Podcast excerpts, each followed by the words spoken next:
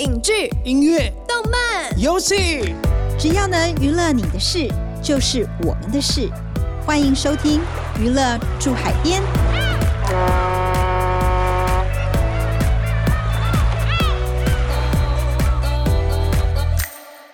大家好，欢迎收听由静好听与静周刊共同制作播出的节目《娱乐住海边》，我是静周刊娱乐产业组记者王怡文。最近呢，Netflix 上了新剧《京城怪物》，不知道是否已经有人追完了呢？这部作品上架之后，引发了不少讨论。那其实我们去年也受到 Netflix 的邀请，实际走访了《京城怪物》的片场。当时碍于有签订保密合约，所以无法公开内容哦。但不过现在随着作品上架，这些内容也解禁了，所以今天我们就要来跟大家分享一下参访的趣事。日韩艺能三小事。こんにちは、お久しぶり。안녕하세요，반갑습니다。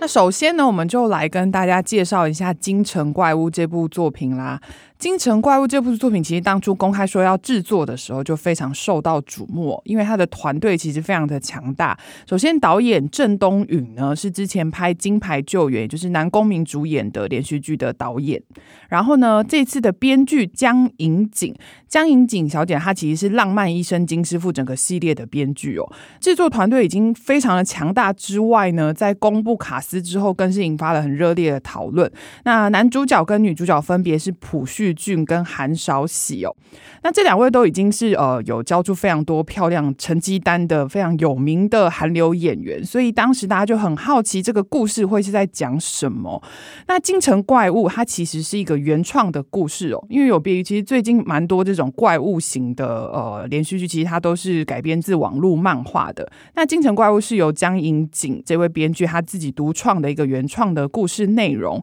稍微跟大家说明一下这个故事的内容，它这这整个故事背景呢，是发生在一九四五年的京城。那京城其实就是现在的首尔哦。那故事描述的是说，朴叙俊饰演当铺的老板张太上。那这个当铺叫做金玉堂。那他遭到威胁，必须要去找出一名女子哦。那在有生命危险的状况之下呢，他就找上了密探。那这位密探叫做尹彩玉，就是由韩韶禧来饰演的这个女的密探。那过程中，两个人就发现了日军他们藏在一个叫做瓮城医院地下的一个惊人秘密。那其实就是这个怪物。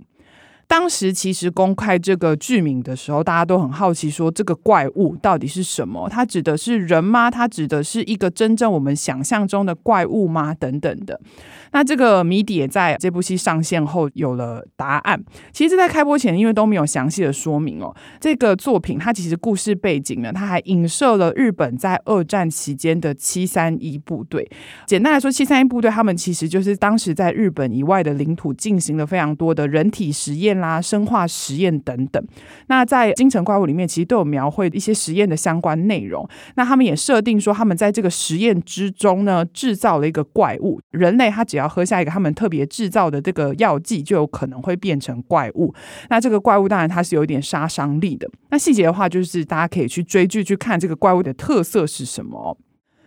京城怪物》这部作品，它目前在全球上架了第一季。它第一季是分成两部，前面七集跟后面三集分了两个时间上架的哦。不过目前其实第二季也已经完全的杀青了。那日前 Netflix 也公布说，今年内就会上架第二季，所以让大家非常期待说，诶，这个怪物到底会怎么发展下去？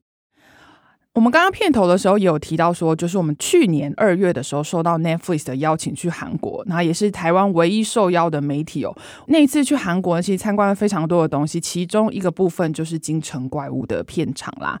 当时我们去这个《京城怪物》的片场的时候，关于这部作品，我们只有看到一张剧照，就是朴叙俊和韩韶禧面对面的一张剧照。如果平常有在关心韩剧作品的朋友应该会发现哦，那其实当时也没有太多关于剧情的描述，包含时代的设定是怎么样呢？等等，这些其实都是有点模糊的状态哦。所以我其实很多事情是在看完剧之后才恍然大悟的。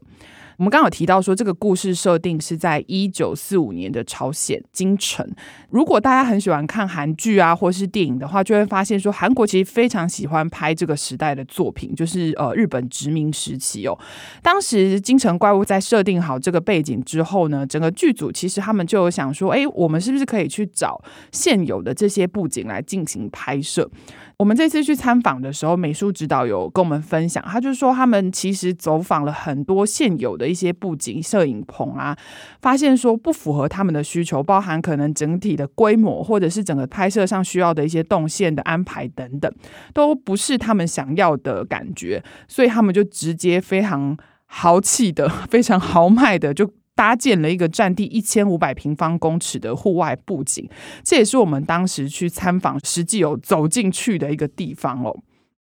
美术指导是崔奇浩先生，那另外还有请到服装设计师洪秀熙，这两个名字，呃，我相信听众们会觉得稍微比较陌生，不过可以跟大家说明一下，他们两个先前其实合作过非常多的作品，蛮受到台湾朋友欢迎的，应该就是德鲁纳酒店啦，里面那个非常豪华的场景，还有 IU 变换了好几十套的那个华丽造型，就是由崔奇浩美术指导跟服装设计师洪秀熙小姐来打造的。首先就是京城那个本体，就是大家在剧中其实一开始就会看到它那个整个街道的感觉哦。那其实全部都不是 CG，他们是实际在户外布景中搭建出来的。我们从外面，然后跨进去那个里面的时候，我真的是有点下巴掉下来的感觉，因为那个规模实在是大到你无法想象。你其实会觉得你自己就是来到了一个新的城市。当初听到说要参观的是摄影棚，参观这个布景的时候，我本来想的就是在一个比较室内的空间，然后比较小的规模的搭景。它那个地区应该是有非常非常多的摄影棚，但他们是在一个外面的空地直接搭建了他们想要的所谓的京城，所以走进去的那个感觉其实。是非常非常震撼的哦！除了剧中会出现的金玉堂啦，还有月光酒吧之外，大家在画面中看到的每一个店面跟摊贩都是有设计在里面，都实际有出现在我们的眼前。然后，因为它是有开放，我们可以近看啊，或者稍微的走动的。因为当天其实是没有拍摄的。包含摊贩上放的一些东西、一些小道具、小物品等等，其实它都非常非常的细致。我自己的想象是说，有些比较细微的部分它拍不到，它其实不需要做到这个程度。可是当时我去看的时候，我就发现说，连一些小小的道具，有一个小小的烟盒啦，或者一些小小的盒子上面的一些设计啦、字等等的，都有做到非常非常的细致的。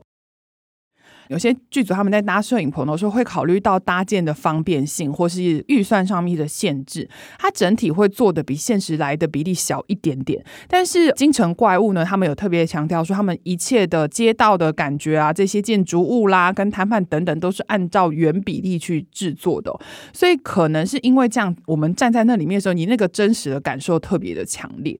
那当时走在这个路上的时候，你就是除了感受到满满的这所谓的京城的风情啊，其实我真的觉得街道非常有特色，因为呃，当时是日本殖民时期嘛，它的街头融合了东西洋的特色，除了日式的感觉，它还有保有原本韩国的风情，加上当时那个时代，他们引进了非常多西洋的元素在里面哦，所以其实你是感受到东西洋融合的一个感受。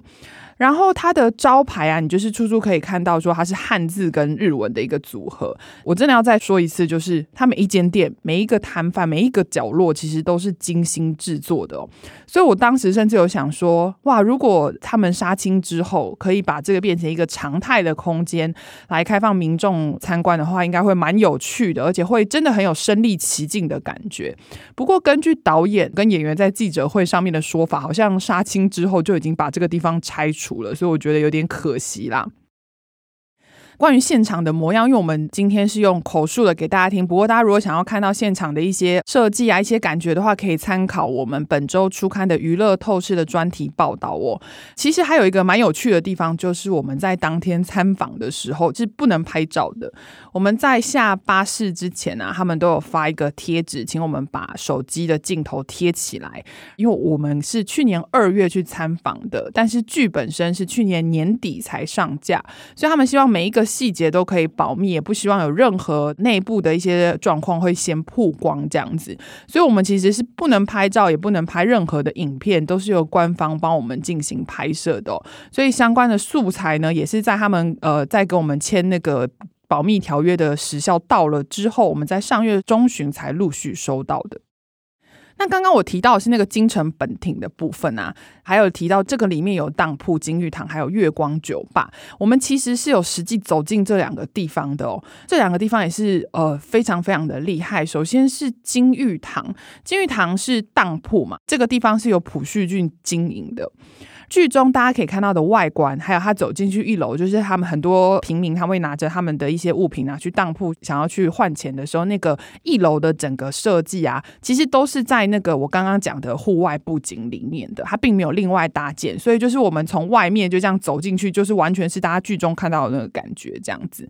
那当时这个美术指导崔启浩先生有跟我们分享一下他设计上的一些重点啦。一楼是当铺，然后外观设计也非常特别，很有一种西洋风的感觉哦，但是其实相较外观，他说里面一楼他是给一个比较朴素的感觉。那他有提到说，这个部分是他跟导演还有编剧讨论之后所做出来的一个结论，因为他们希望说，呃，这个当铺它不要有一些阶级上的设限，所有人，包含平民或者是贵族，不分贵贱，大家都可以走到里面参观，或是他有想东西想要拿来当，或者是他想要协商事情，都可以很放松的走进来。所以是依照这样子的概念念下去制作的。那另外就是二楼，根据美术指导的说法，其实他说是三楼啦。这个楼上就是朴叙俊的办公室。朴俊后来被抓起来的时候，那个他们都在那边等他，那个很宽敞的空间，这个部分他就不是在那个原本的布景里面，他们是另外在一个室内的摄影棚做了搭建。然后我们也是有去参观到这个空间的，它其实也是非常非常的细腻。然后呃，另外他在这里面有放他当时穿的一些衣服等等的，这稍后我们会跟大家说明一下他服装设计的一些特点哦。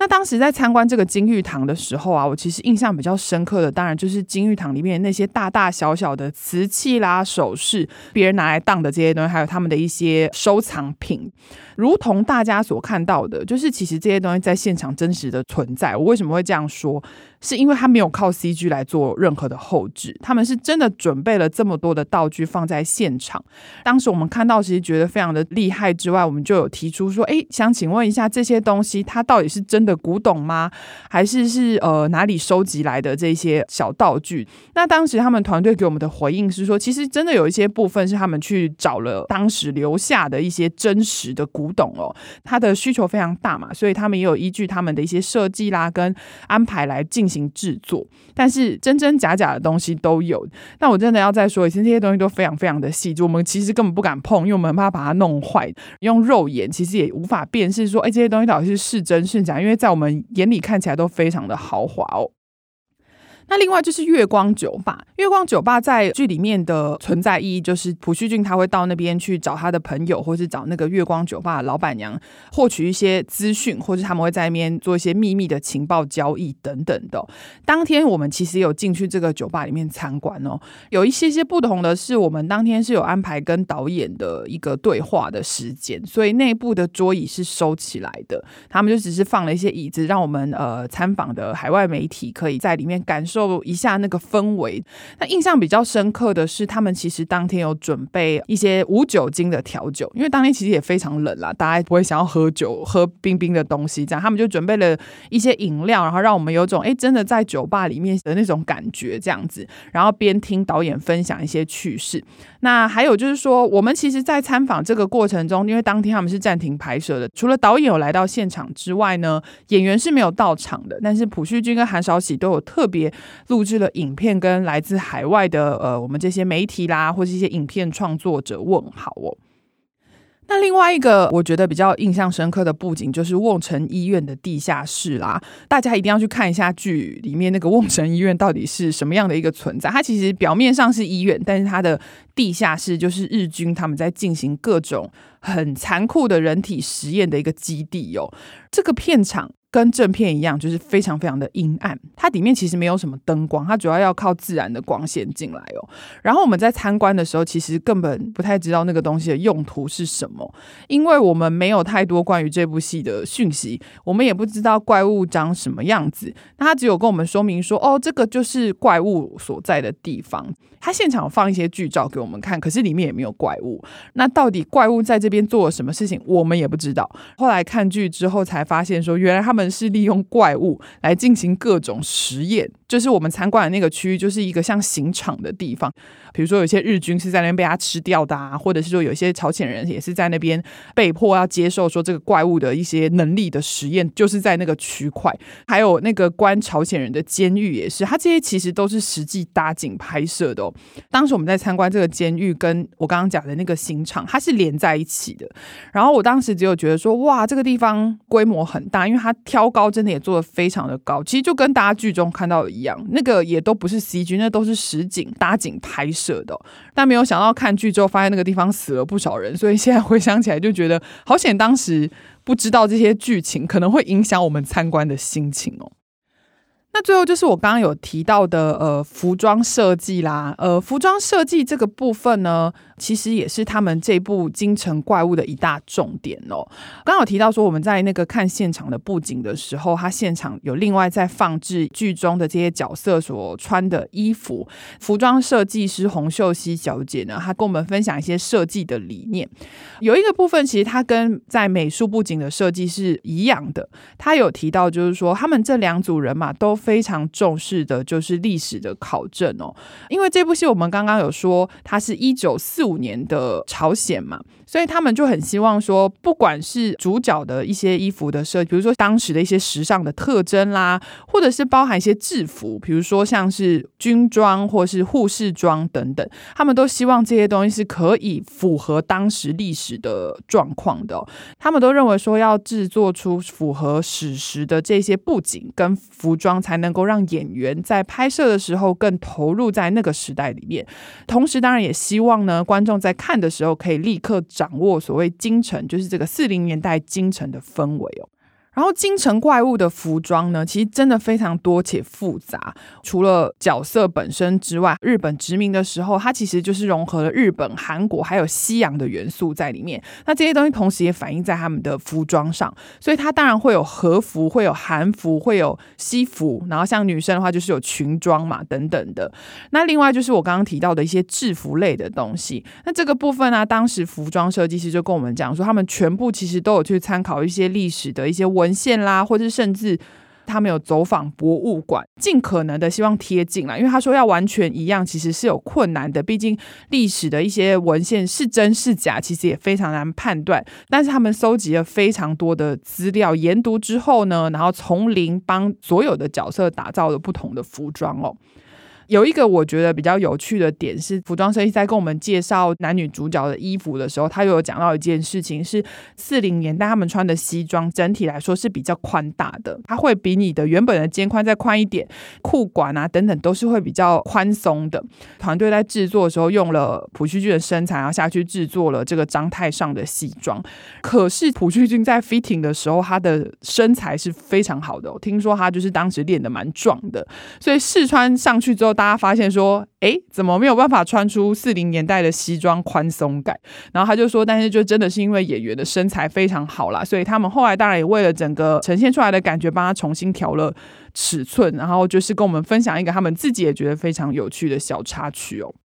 刚刚我们分享了很多我们在《京城怪物》片场所听到的一些小故事啊，还有真实的感受。在节目最开始的时候有提到，我们去年二月参加的这个行程，它其实不仅仅是《京城怪物》，它还有非常非常多其他蛮有趣的内容哦。最后就是想要跟大家分享一下当时的参访行程。当时这个名称是叫做 K Immersion，K Immersion 翻成中文就是。K 沉浸，K 就是韩国 Korea 的 K，大家应该会常常看到说什么 K Zombie，就是 K 丧尸啊，然后什么 K-pop 的 K 是这个 K，然后他们喜欢用 K 什么来形容他们的一些艺术文化的东西。当时 Netflix 就设计了一个叫做 K Immersion 的一个参访行程，邀请所有海外的媒体跟影片创作者一起参加。那除了京城怪物的片场之外呢，我们也有去参访制作金宇彬主演的《末日骑士》还有《Sweet Home》等剧特效的特效公司。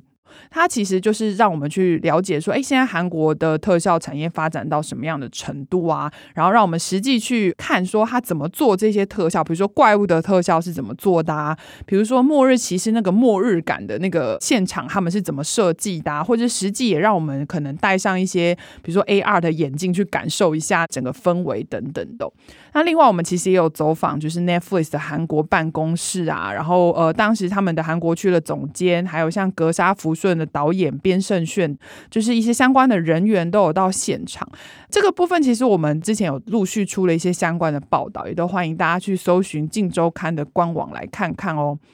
那另外，我刚刚前面其实有提到说，我们这个参访很多内容都是机密嘛。其实我当时去的时候，就是有九成都是机密，比如像特效啦，或者导演呐、啊，聊一些内容，我们都有一些时间上面的规定，才能慢慢解禁，然后透过报道来跟大家分享哦。我觉得这也是一个蛮特别的体验，因为这个应该是我过去所参加的一些出差的行程中最多机密的一个行程了。所以我们自己也很紧张，然后去很多地方的时候因为都不能拍照，然后他也说，哎，没。是不要乱打卡，很机密。我甚至连京城怪物的片场在哪里，我们也不知道，因为我们就是上车，然后被带到现场，然后我们也不能用手机。我觉得这都蛮有趣的，因为很多都是变成后来你才能去查一些他给你的资料，才会知道说哦，原来我们当时是去这样子的地方，然后原来当时这个背景是因为这样，然后有这样子的结果。我觉得这些蛮新鲜的体验啦，都是一个。对我来说很印象深刻的回忆，除了我刚刚提到的这些参访的内容，这中间其实还穿插了一些他们的巧思，我自己觉得非常有趣。那今天刚好提到，也跟大家分享一下哦。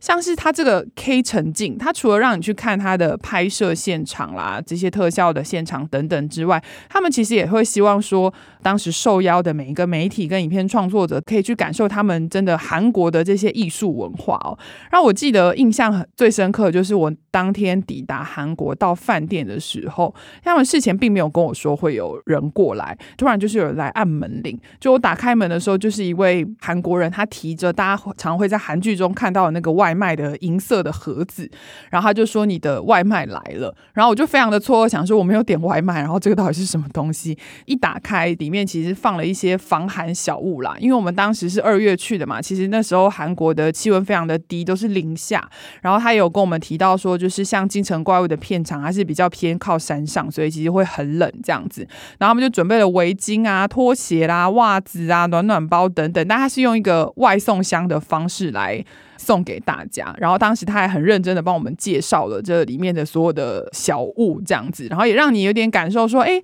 这个是韩国的外卖的感觉。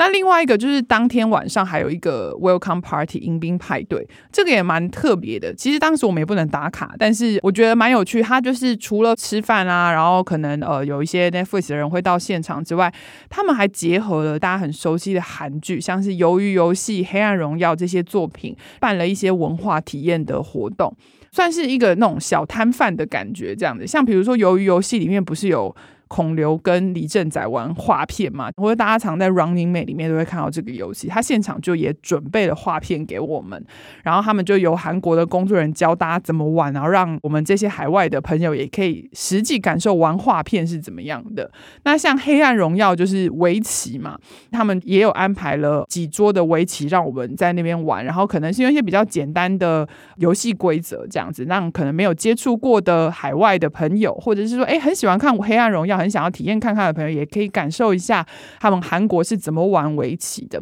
那另外，我记得还有有一个是算命的这个部分，其实我觉得跟台湾就蛮像，他们就是请了一个算命的老师，然后帮所有的海外朋友算一些生辰八字，这样子让大家体验说，哎，我们韩国有这样子不同的文化哦。